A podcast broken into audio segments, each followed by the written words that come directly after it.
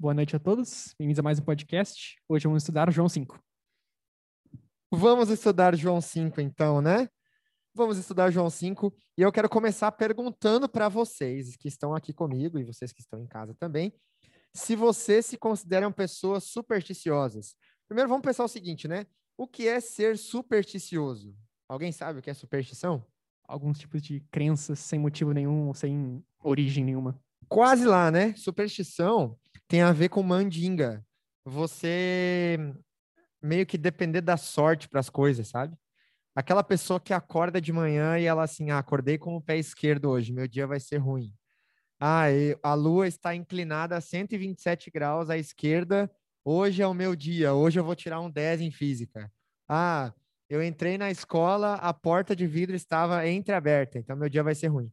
Pessoas supersticiosas, geralmente, elas ligam alguns fatores para a sorte ou azar delas. Como se elas procurassem sempre algo para justificar o que dá certo ou errado naquele dia. Exatamente. Elas meio que criam desculpas para coisas que dão certo ou coisas que dão errado na vida delas. Né? Então, se deu certo, pode ser um mérito delas ou uma sorte. Pode dizer assim: ah, é, o meu time foi campeão. Ah, foi campeão porque o jogador do outro time estava machucado porque estava jogando em casa, porque o dia, o tempo favoreceu. Ah, perdeu, perdeu porque foi azar, porque alguém faz. Nunca tem um motivo claro, sempre é algum tipo de superstição. Você já viu aquela pessoa que gosta de, de esporte e ela usa uma roupa quando o time está jogando, sempre a mesma roupa, sempre a mesma camiseta, ou sempre o mesmo chapéu? É, e aí, se ela diz que se ela não usar aquela roupa, o time perde, porque dá azar e tudo mais. Olha, isso ainda não é tão ruim. Pior é aquela pessoa que tem uma coisa da sorte e não pode lavar, porque senão perde a sorte. Tipo, uma meia, uma camiseta. Imagina, viver eternamente com algo que tu não pode lavar nunca. Misericórdia, gente, misericórdia. Mas tem muita gente assim, supersticiosa, né? E a história que a gente vai ver na Bíblia é exatamente uma história de superstição. De pessoas que eram, tinham uma cultura supersticiosa e elas buscavam milagres de Deus em um lugar onde elas acreditavam haver sorte. Então, o ser humano ele sempre gostou dessa ideia de sorte ou azar. O ser humano, desde quando o pecado entrou no mundo, ele não gosta de pensar nos planos de Deus para ele, porque os planos de Deus nem sempre são iguais aos que a gente quer. Na maioria das vezes, eles não são iguais ao que a gente quer. Então, para o ser humano, é melhor pensar na ideia de se deu certo é sorte, se deu errado foi azar, vamos tentar de novo. E buscar, assim, mandingas ou amuletos da sorte que os protejam dos seus males. Vamos pensar aqui em alguns amuletos da sorte. Vocês já, já tiveram, já viram alguém que tem um amuleto da sorte? É, que as pessoas acreditam que aquilo dá proteção para elas, que elas, tipo uma corrente, alguma coisa que elas carregam e tal. Por quê? Porque o ser humano, ele tem essa necessidade de correr atrás de algo que o proteja, que ele se sinta bem. E é o que a gente vai ver aqui em João 5, né? Quando a gente chega aqui em João 5, a gente vê Jesus saindo de Samaria e da Judéia, né? Onde ele tinha passado. Ele tinha saído da Judéia, tinha ido para Samaria, passado pela Galiléia, agora ele volta para a Judéia de novo.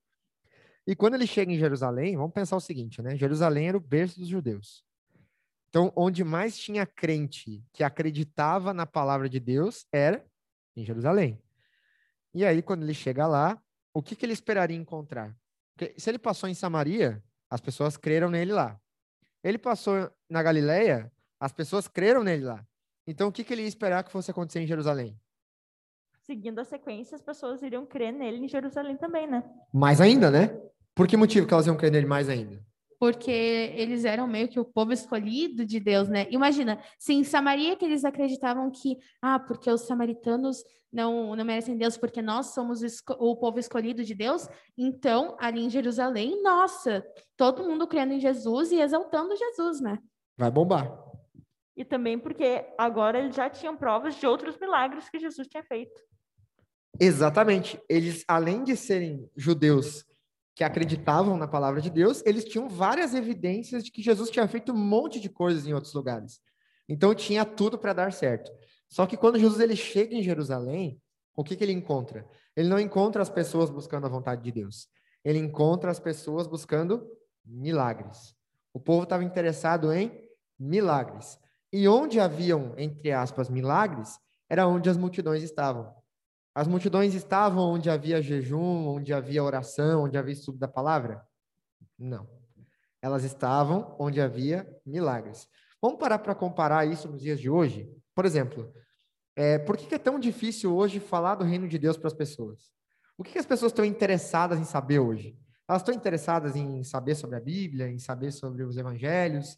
Por que, que essa ideia de milagre chama tanta atenção das pessoas? Por que, que brilha tanto os olhos das pessoas? Talvez por ser uma, uma prova visível, algo irrefutável. Tu vê algo sendo feito, às vezes parece ter mais peso do que alguém falando que pode ser feito. Então as pessoas elas querem ver. Me surpreenda. Elas querem ter os olhos dela brilhando com alguma coisa, sei lá. E é o que a gente vê aqui, né? Aqui, quando Jesus ele chega lá em Jerusalém, ele aparece em um lugar chamado Betesda, né? Que era um tanque que ficava até próximo ao templo, né? E aí, quando ele chega lá, ele vê que não era um tanque qualquer, tinha cinco entradas em volta desse tanque, ele era muito grande. E ali ficavam muitas pessoas doentes, inválidas, cegos, mancos e paralíticos. Eu estava assistindo um, um, vídeo do Rodrigo Silva e ele comenta um pouco sobre o tanque de Betesda, né? E acredita-se que o tanque de Betesda ele já teria uh, se, ele se encontrava num templo que já teria pertencido a, no caso a, aos cristãos ali em Jerusalém, ao, aos judeus, né? Mas naquele momento ele era um centro pagão para exaltar um outro deus uh, greco-romano, em que acreditavam que aquele deus poderia conceder misericórdia para curar eles, né? Então imagina, no centro da maior cidade, onde tinha a maior concentração de judeus, a, diz que tem uma multidão, ali no versículo 2 diz que, que havia uma multidão de pessoas esperando para ser curada por um outro Deus, um outro semideus que, que no caso, refuta toda a crença de, dos judeus, né? Refuta toda a crença de que só existe um Deus. É, é bem legal essa história, porque a gente, nós, por exemplo, na nossa sociedade, a gente julga muito pessoas que procuram outras por interesse. Ah, o fulano tá namorando fulana porque ela é rica. Ah, o fulano tá grávida de não sei quem porque tem dinheiro. Mas, na verdade, o próprio ser humano nessa história, ele está buscando a religião por interesse. E hoje, isso parece ser muito sério a gente falar, mas o que essas pessoas estavam fazendo é o que talvez algumas pessoas hoje ainda façam. Buscar a religião por interesse. Se não tiver nada para me dar, eu não vou. Se eu não ganhar nada em troca, por que, que eu vou fazer parte disso? Não faz sentido. E aí, se Deus é uma pessoa e eu quero me relacionar com ele por interesse, será que eu estou buscando o motivo certo? E será que às vezes a gente não faz isso quando a gente busca Deus querendo para o céu? E aí, galera, será que o céu é um interesse? Por que, que a gente quer ir para o céu? Acho que é uma pergunta boa, né? Por que a gente quer ir para o céu? Por que, que a gente fala tanto do céu? Às vezes o ser humano parece que ele está tão cansado aqui dessa terra que para ele é mais fácil pensar: ah, não, um dia toda essa dor vai acabar, um dia vai ter um lugar onde tudo vai ser perfeito, a gente vai viver para sempre, a gente vai viver feliz. E é muito mais fácil tu esperar que algo assim aconteça do que tu se chocar com a realidade daqui e realmente pensar sobre isso, sabe? Viver nesse mundo e refletir, não, porque depois disso não tem mais nada para mim, sabe? Precisa ser o céu? Podia ser um outro lugar para a gente ficar eternamente? Ou por mil anos, enfim. Podia ser outro lugar? Por que, que tem que ser o céu? Acho que a nossa ideia do céu é porque é onde a gente tem uma promessa de algo melhor. Acho por isso que a gente sempre pensa no céu. Mas tá, dá para ir para Cancún também, mas tipo, né? Não sei se seria a mesma coisa, né? Mas a gente geralmente pensa na ideia do céu como um, um rodeado de coisas boas. Só que o céu, ele é só a caixa de um conteúdo que a gente não abriu, de que a gente ouviu falar, mas a gente não abriu ainda. Então, ao você ganhar um presente, você quer ficar com a caixa ou com o que tem dentro dela? Talvez o céu, para quem queira ir para o céu sem pensar em Jesus, que é o maior motivo, ele seja só a caixa. A gente só quer ficar com a caixa e tá, obrigado pelo presente, ó. Toma aí o presente que eu vou ficar com a caixa, a caixa é bonita. E essas pessoas, ao buscarem milagres, elas resumiam um casamento com Deus nisso. Obrigado pela vida, Senhor, que você está me dando, mas eu, eu não quero a vida, não quero a vida, não. Eu quero Bethesda, eu quero o tanque mesmo. Eu quero me curar de um bicho de pé que eu tenho no meu pé. Eu quero me curar de uma de um transtorno que eu tenho mental. Era isso que as pessoas queriam. E aí eu vou lançar uma outra pergunta para vocês agora. Vamos olhar a história aqui antes da pergunta? Ali, né, de vez em quando, é, a crença da época era essa, no verso 4, tá? Por isso que aí na tua Bíblia vai estar em colchetes esse texto, que as pessoas acreditavam que um anjo descia e agitava as águas, e que o primeiro que entrasse no tanque era curado. Então, imagina o alvoroço que era, gente. Um monte de gente queria ir lá, queria ir lá porque eles acreditavam que realmente ali acontecia. Se na sinagoga não acontecia milagre, se no templo não acontecia milagre, lá acontecia. Então, ia esse povo todo lá, né? E eles queriam ver os milagres acontecendo. Mas a pergunta que eu faço aqui agora é a seguinte: para aquele que acreditava que isso não era verdade, que isso era uma obra do inimigo, como que você vai explicar que um negócio desse aqui não vem de Deus? Como é que você vai explicar para as pessoas para elas não irá, para elas não irem lá, porque isso aqui não é uma coisa de Deus?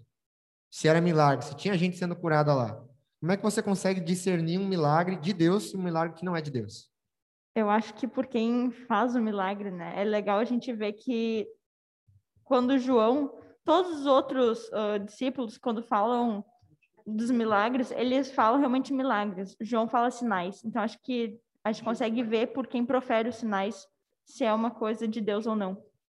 Ah, acho que se deve ao fato de a quem pertence a, a glória ou o crédito do milagre. Porque lá quem, quem, quem recebia o crédito pelo milagre era um, uma água. Tipo, um anjo descia, tocava a mão na água e o primeiro que entrasse curava. Mas em todos os milagres que até mesmo Jesus proferiu, Jesus, o Filho de Deus, ele falava que o milagre era vindo de Deus e não dele. Talvez o motivo do milagre. Às vezes o milagre poderia ser feito só para mostrar, ah, aqui fazem-se milagres. Ou, mas sem um motivo real por trás. Porque os milagres que Jesus fazia, ele fazia isso para mostrar que ele era filho de Deus e mostrar que Deus estava entre eles, Deus estava do lado de Israel, de, né? enfim. A gente tem esses dois tipos de milagres, ok. Nós, agora, nesse momento, lendo aqui o texto, a gente né, consegue perceber que talvez esses milagres não eram milagres de Deus. Porque a continuação da história diz que um dos que estavam ali naquele lugar era paralítico, fazia 38 anos. Quando Jesus viu ele deitado e soube que ele vivia naquele estado há tanto tempo, Jesus perguntou: Qual foi a pergunta de Jesus? Queres ser curado? Jesus não perguntou para ele se ele queria um pezinho para subir no tanque. Ô, mano, quer um pezinho aí? Eu te jogo lá dentro agora. Eu, eu sou forte, eu sou marceneiro, o meu pai é carpinteiro, então eu te jogo lá dentro agora e rapidinho está curado. Mas não foi isso que aconteceu. Qual foi a pergunta de Jesus? Você quer ser curado? Qual que vocês acham que foi a ideia de Jesus ao falar isso para ele? Por que, que Jesus não usou outras palavras, usou esse termo, quer ser curado? Por que ele foi tão direto com ele?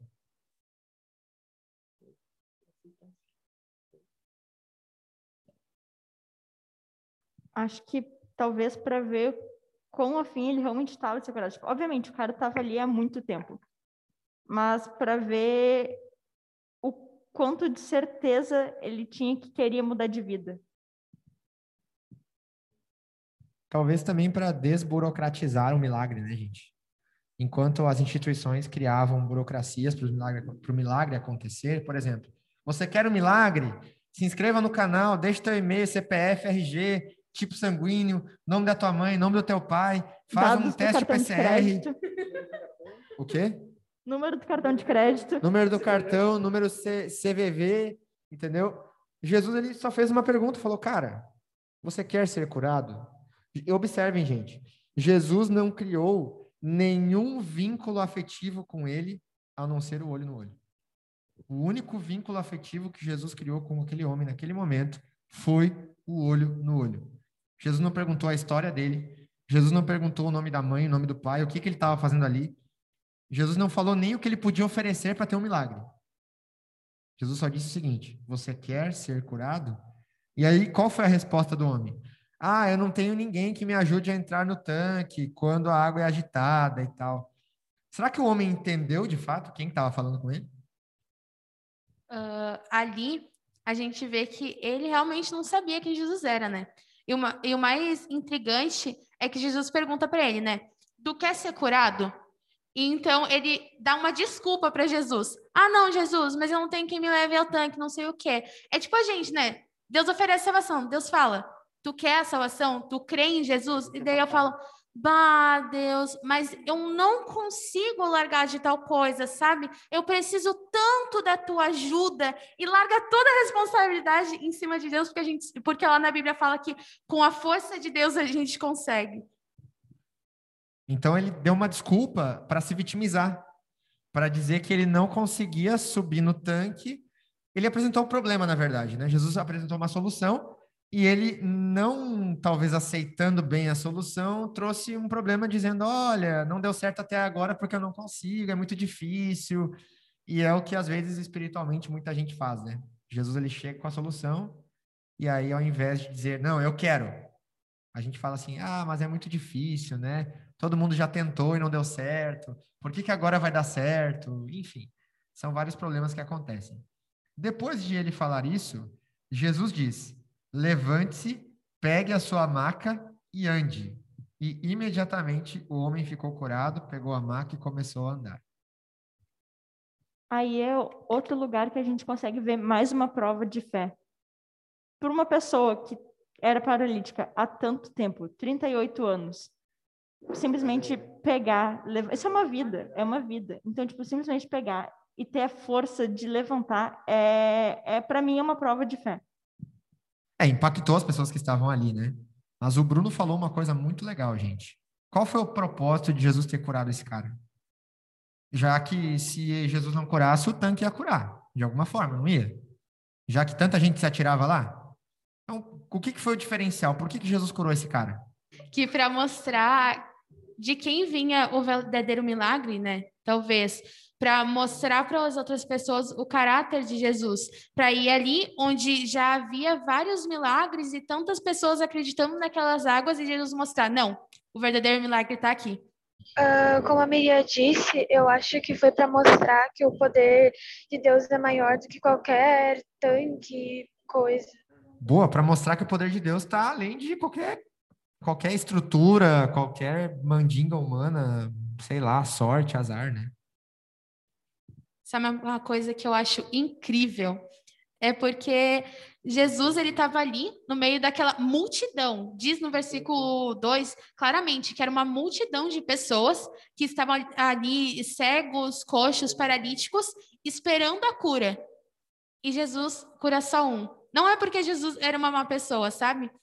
Mas eu queria já meio que vincular com uma coisa que a gente vai ver mais para frente, lá no versículo 2, que uh, diz que Deus não julga ninguém, mas ele deu ao Filho, que é Jesus, o poder para julgar. Mas ali não está falando do nosso julgamento perante o pecado.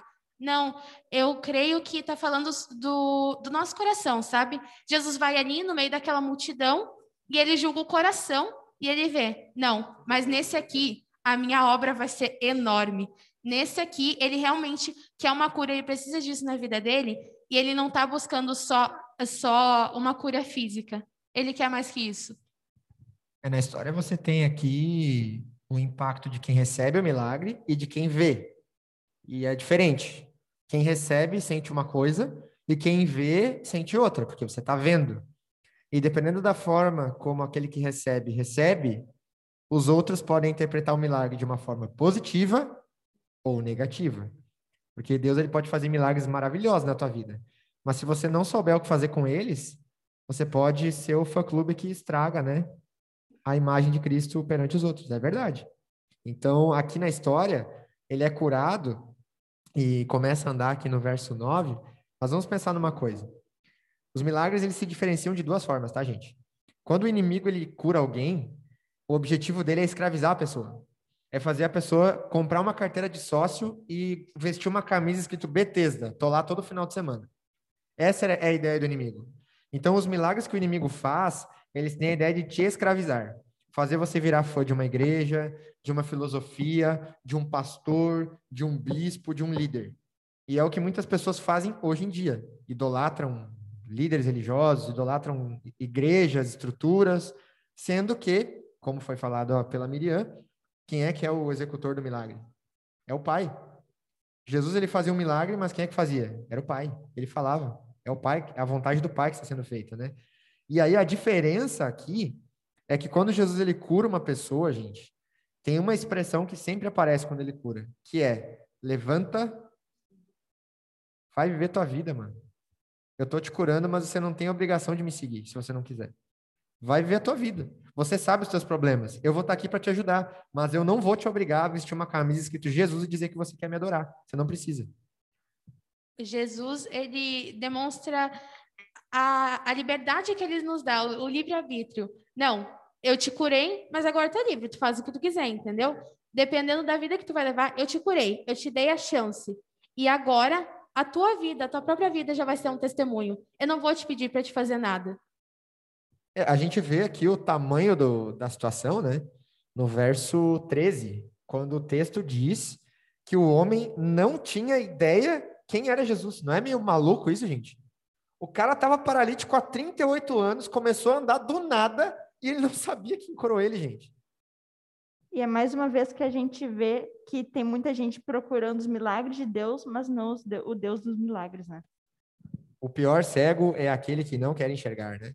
Uma, uma brincadeira, assim, para a gente parar para pensar, é, eu digo que esse homem não era só paralítico, mas ele era cego. O cara era cego. E aí Jesus ofereceu o óculos para ele e falou: Não, obrigado, não quero usar, eu tô, tô vendo aqui. Ele bateu na parede. Ele era cego, gente, ele não queria enxergar. Porque aquele que coloca os óculos dos olhos da fé, ele começa a ver coisas que ele não via antes. Por exemplo, depois que você tem um encontro com Jesus, a tua vida nunca mais é a mesma. E aí você começa a ver coisas que você não via antes. Por exemplo, você começa a ver pecados teus que você tinha e que antes você não percebia. E aí tem gente que fala assim: ah, mas a minha vida era melhor antes de conhecer Jesus, né? Não é que ela era melhor, é que antes você não enxergava os problemas que aconteciam. Agora você enxerga.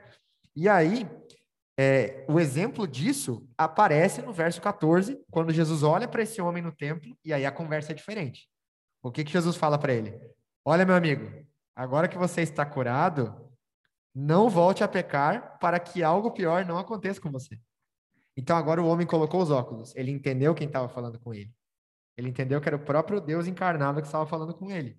Agora não no sentido de liberdade, mas no sentido de cuidar para não voltar a ser escravo de Betesda de novo. Algo importante de mencionar é que Jesus ele não queria só a cura física, ele queria que a cura física viesse acompanhada com a cura espiritual daquele homem. No momento em que ele curou, ele provavelmente sabia, não, eu vou encontrar ele de novo. Agora é importante que ele vá, ele siga o caminho dele. Em algum momento eu vou encontrar ele de novo e eu vou dar o aviso. Agora tu já está curado, agora tu já conhece, agora tu já sabe o que tu tem que fazer, então vai lá e segue. Eu acho que depois que o cara que é ex-paralítico, né? Depois que ele teve esse segundo encontro com Jesus, ele deve ter corrido que ele nunca correu na vida dele, né? De vergonha, de medo, de constrangimento, né? Deve ter corrido uma maratona que nunca correu na vida dele. Mas brincadeiras à parte, a gente tem um outro problema nessa história. Porque a gente tem a galera que é supersticiosa, que corre atrás da religião por interesse, se não ganhar nada em troca, não vou. E aí a gente tem um outro lado, que é a galera que critica Jesus pelo que ele está fazendo. E que não vê que o milagre foi algo bom. Então vamos tentar entender aqui, por que, que essas pessoas meteram o louco aqui e xingaram Jesus por ele ter curado esse homem? Não foi uma coisa boa, gente? Foi bom, né? Por que eles xingaram Jesus? Por que eles ofenderam Jesus? Os judeus, eles tinham 39 leis que eles não podiam fazer coisas no sábado. E uma delas era que eles não podiam carregar uma coisa de, de uma propriedade para outra. E eu acho que isso foi um dos motivos deles terem implicado tanto com isso, porque Jesus falou para ele levantar e pegar a maca dele e andar. Além disso, os judeus eles estavam irritados porque Jesus ficava falando não, porque o, eu sou filho de Deus, porque o meu pai lá do céu, eles estavam irritados, mas a gente, a gente não consegue entender como eles não viam que Jesus estava na frente deles, que aquele, aquele cara que estava uh, fazendo tantos milagres era filho de Deus. É uma coisa que para a gente é absurda. Eles estavam tão apegados aos dogmas e à religiosidade deles e ao fato de que, ah, não, porque eu tenho que seguir essas leis e eu vou conseguir ser perfeito e eu vou, eu vou estudar tanto a Bíblia e eu vou ir para o céu. E a minha salvação só depende de mim. O que eu fizer, as leis que eu seguir. E eles não conseguiram ver Jesus na frente deles, que era quem poderia realmente dar salvação para eles. Eu acho que só complementando o que a Sara disse, ele também fez uma cura, né? E aquilo era considerado, de certo, um trabalho. Só que ali no verso 17 ele diz: Meu pai sempre trabalha e eu também. Acho que isso irritaram mais os judeus, porque, tipo, ele está se igualando ao pai. Como assim? A gente faz, a gente segue as regras melhor que ele e ele está se igualando ao pai. Isso é errado. Então, acho que aí eles ficaram mais bravos, eles queriam perseguir Jesus de certo. Aí que a casa caiu, porque aí eles falaram assim, mas ele está se comparando, ele está se igualando ao pai, porque se o pai trabalha, ele está dizendo que ele também é como o pai? Tão apegados às leis que eles uh, tiraram das entrelinhas que não existiam na Bíblia, que eles acabaram cometendo a lei explícita de Deus nos Dez Mandamentos, procurando matar o próprio Filho de Deus na visão deles, Jesus foi tão blasfemo nessa, nessas frases dele, nessa, nessa ação dele, que além dele fazer e quebrar a lei no sábado e falar que quebrou, ele disse que Deus ainda quebrava a lei, junto com ele. Então ele era duplamente blasfemo e eles, né, ficaram loucos da cabeça. Risos. RS, RS, RS, RS. Que barbaridade, né, gente? E quando a gente olha essa história, é importante aqui salientar que o trabalho de Jesus era a carpintaria. Foi o trabalho que ele aprendeu com seu pai. E que a ideia de curar é um conceito que aparece em Gênesis 2, do abençoar, santificar e descansar. Então, o que Jesus estava fazendo para esse homem não era considerado um trabalho, mas era uma vocação. Você abençoar alguém é uma vocação, é um dom de Deus que não vem de nós. Então Jesus estava ensinando aqueles homens o que eles deveriam fazer e eles não estavam fazendo, porque para eles o sábado era um fardo e não um prazer. E aí então Jesus começa a dar um discurso, né? Porque você sabe, né? Se você deixar Jesus falar, ele vai falar. E aí ele começa do verso 19 até o 47 e ele fala muita coisa. Ele fala muita coisa e o texto em algumas traduções diz assim: Jesus explica sua missão e autoridade. Por quê? Ele não somente tem uma missão, mas ele tem autoridade para cumprir a missão. Ele quer explicar para as pessoas de uma vez por todas que a salvação está onde? A salvação está num tanque? A salvação está numa igreja? A salvação está num pastor? A salvação está nele, que é o que a gente vai olhar nos versos 39 e 40, que são os meus preferidos nessa história. Jesus diz assim: Vocês examinam as Escrituras porque acham que vão encontrar nelas a vida eterna e eu acho que eu e vocês, a gente deve ter feito o estudo bíblico várias vezes, e a primeira pergunta do estudo bíblico é: onde encontrar a vida eterna? Daí nós vamos lá bem faceiro, né? Na Bíblia. É geralmente que a gente coloca, né? Bíblia. E aí você hoje abre a Bíblia e vê, opa, ok, a Bíblia é o caminho, é o mapa. Mas quem é o caminho, a verdade e a vida?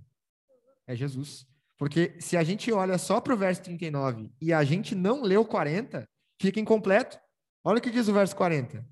Entretanto, vocês não querem vir a mim para ter. Então, onde que a gente encontra a vida eterna de fato? Em Jesus. Ele que é o autor da vida. Não adianta, a gente pode decorar essas páginas aqui, ó, de trás para frente. Você pode decorar todas as histórias que você quiser, mas se você não tiver um encontro com Jesus aqui, não vai valer a pena. Você vai ser curado da sua paralisia espiritual, mas você não vai saber quem te curou. E muito interessante é Jesus, ele explica: não, eu não estou querendo a glória de vocês. Eu não quero que vocês, nossa, Jesus, você é o nosso rei. Não, eu não quero isso. Eu estou nem aí para a glória que vocês vão me dar. Mas eu conheço o coração de cada um de vocês. Eu sei que no coração de vocês não tem Deus. Esse Deus que vocês seguem não é o Deus verdadeiro. Eu sou filho dele. E se vocês não me reconhecem, é porque ele não está no coração de vocês. Gente, vamos pensar numa coisa. Por que hoje é tão difícil para as pessoas encontrarem Jesus nas igrejas? Por que que, o que, que tem esbarrado que tem feito as pessoas terem dificuldade de ter um encontro com Jesus quando elas vão à igreja, por exemplo? Você vai na igreja, você assiste o culto e você volta para casa e tipo parece que ficou meio uma sensação meio vazia, assim, uma sensação meio incompleta. Qual é a dificuldade que as pessoas estão enfrentando? Eu acho que é porque as pessoas, elas ouvem a palavra, elas escutam, elas entendem, mas elas não aplicam aquilo que elas ouviram na vida delas. E aí meio que fica aquele vazio, tipo, o que será que está acontecendo? Por que, que eu não estou sentindo Jesus em mim? Só que Jesus só vem através das suas atitudes, é que nem as ações. A gente, tipo, faz as ações, faz tudo, mas ele vai vir, tem que esperar, ele tem a hora dele, mas tipo, tem que acreditar naquilo que está fazendo, tem que colocar na tua vida, tem que pôr os atos. Não é só teoria, é prática, né? Vocês lembram de alguma experiência de vocês que traduz um encontro com Cristo que vocês tiveram? Em algum lugar ou em alguma atitude, em algum momento que vocês estavam vivendo e vocês disseram assim, não, realmente eu senti Jesus falando comigo aqui, realmente foi algo, algo profundo. Para a gente tentar encontrar esse mapa, né, e ver algumas situações comuns da nossa vida para ver se de repente a gente está errando a fórmula se a gente está transformando o culto em uma coisa cerimonial e a gente está esquecendo que de fato é um encontro com Cristo. Vamos relembrar algumas coisas aqui.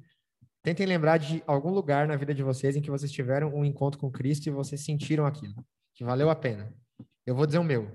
O meu encontro com Cristo eu tive quando eu estava no Peru, fazendo missão a 4 mil metros de altitude e eu olhei para o chão, eu olhei para baixo. E eu vi, tipo, uma paisagem linda e eu senti um vento e eu fiquei imaginando como que era a glória de Deus ali. Mas por que que naquele lugar, sozinho, sem ninguém, eu consegui ter um encontro com Cristo? E às vezes na igreja, cheio de crentes, eu não consigo ter um encontro com Ele. O que será que atrapalha a nossa paz? Será que a gente tem perdido foco? Será que as coisas não têm nos ajudado? Acredito que quando o nosso coração não está em Deus, a gente permite que as pessoas nos constranjam e não o amor de Deus. A gente não permite que ele haja na gente, a gente não se permite sentir aquilo de todo o nosso coração e vivenciar aquilo, porque a gente tem vergonha do que os outros vão achar muitas vezes. Ou a gente tá tão desesperado pelo que as pessoas vão pensar que a gente está ali tentando buscar mais amizades do que a Deus. E esquece que quando tu tá em Deus, isso vai refletir para todas as outras áreas da tua vida, porque se Deus é amor, ele vai influenciar o amor em todas as outras áreas, na amizade, na família, em tudo quanto é coisa. Eu acho que por vezes a gente fica tão focado em fazer as coisas para Deus, fazer isso para Deus, para Deus, para Deus, e a gente não se toca no que Deus quer que a gente faça. A gente fica tão envolvido no que a gente acha que Deus quer, no que realmente Ele quer que a gente faça.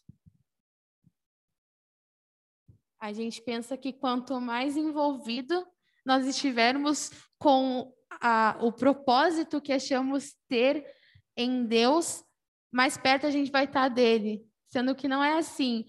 Como é que tu vai estar próximo de Deus se tu tá toda hora ocupado fazendo coisa que não te dá nem tempo para buscar Deus no secreto, para tipo, tu ter um momento com Deus sozinho. Não, nossa relação aqui, Jesus eu aqui vou falar contigo agora, a gente vai bater um papo, eu e tu, tu e eu.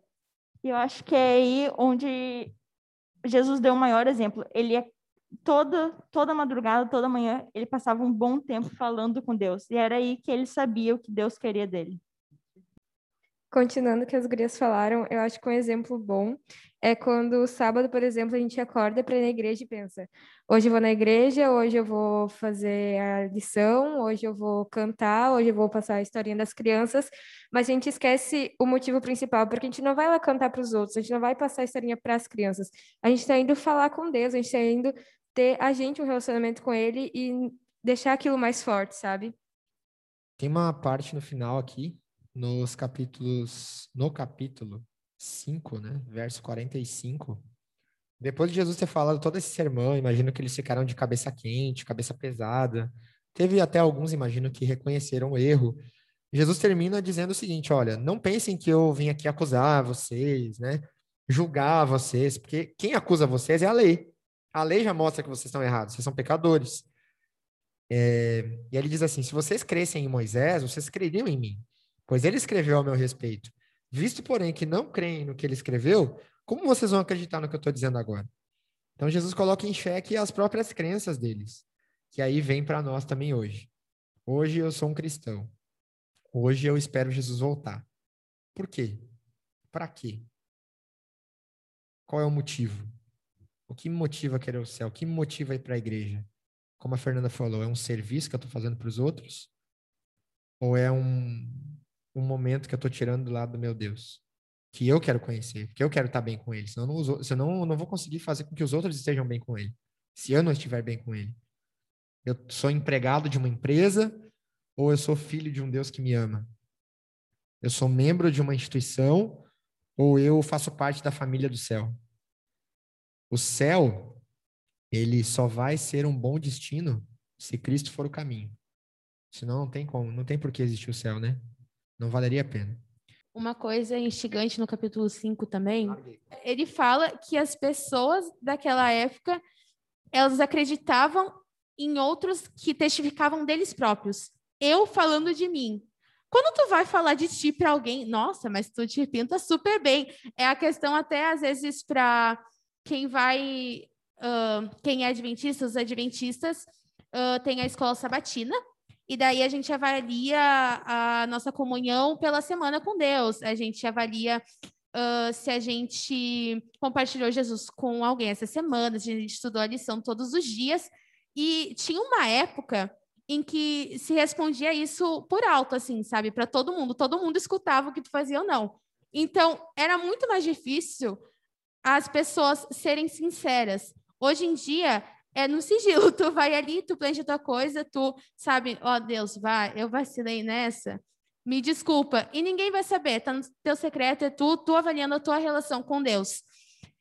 Não tem como tu acreditar numa pessoa que fala dela mesma.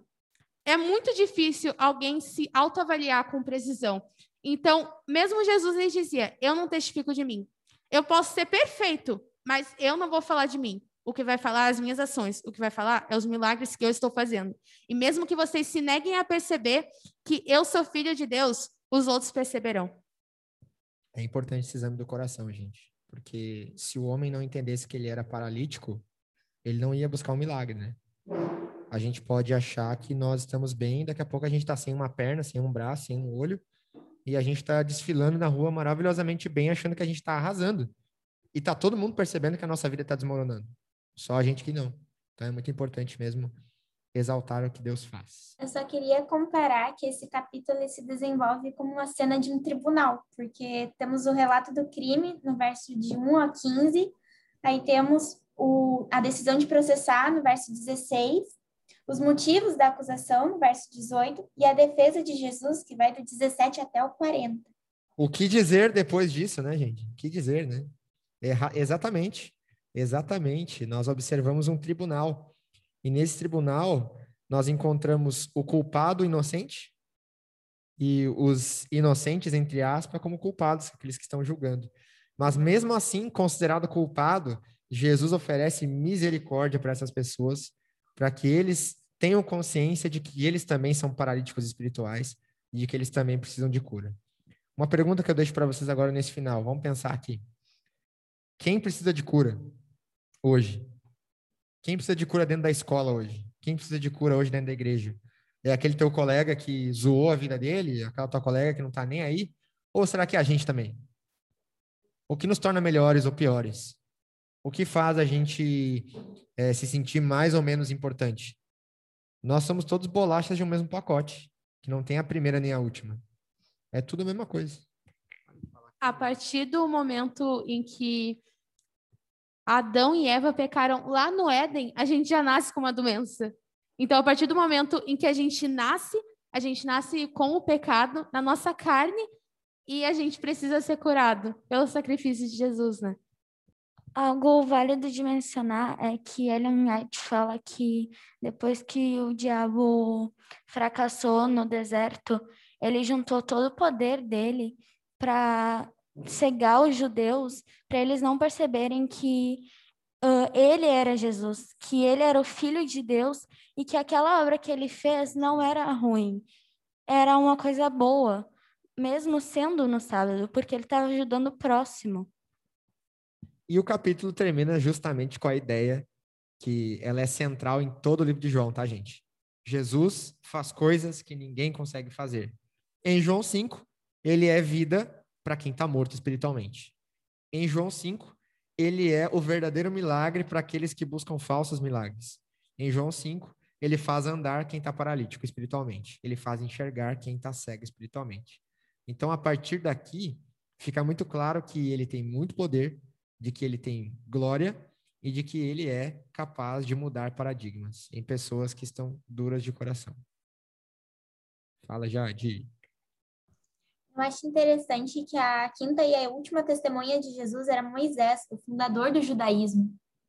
Exatamente. Jesus ele não fala de qualquer pessoa, né, Jade? Ele fala simplesmente daquele que é um dos maiores líderes que a nação de Israel já teve, né? Então, isso demonstra empatia com o ouvinte. Ele não está falando de algo que ninguém conhece. Não só líder, mas como um exemplo de libertador. Moisés foi um tipo de Cristo ao seu tempo. E Jesus era o libertador dos libertadores, Senhor dos senhores. Amém, né, gente? Então que a gente possa refletir nisso e crescer espiritualmente nisso e parar de ficar buscando sorte ou azar e buscar o que de fato interessa, que é Jesus na nossa vida, né? Vamos orar para a gente terminar? Vamos orar. Querido Deus, muito obrigada por essa oportunidade, Senhor, por aqui termos estudado e aprendido mais sobre Ti. Que a cada dia possamos ser mais perto do Senhor e acreditar que o Senhor é quem opera milagres na nossa vida. Fique conosco de sempre, cuide de cada um aqui representado. Senhor, também peço para aquele que está ouvindo agora. É o que te peço e agradeço em nome de Jesus. Amém.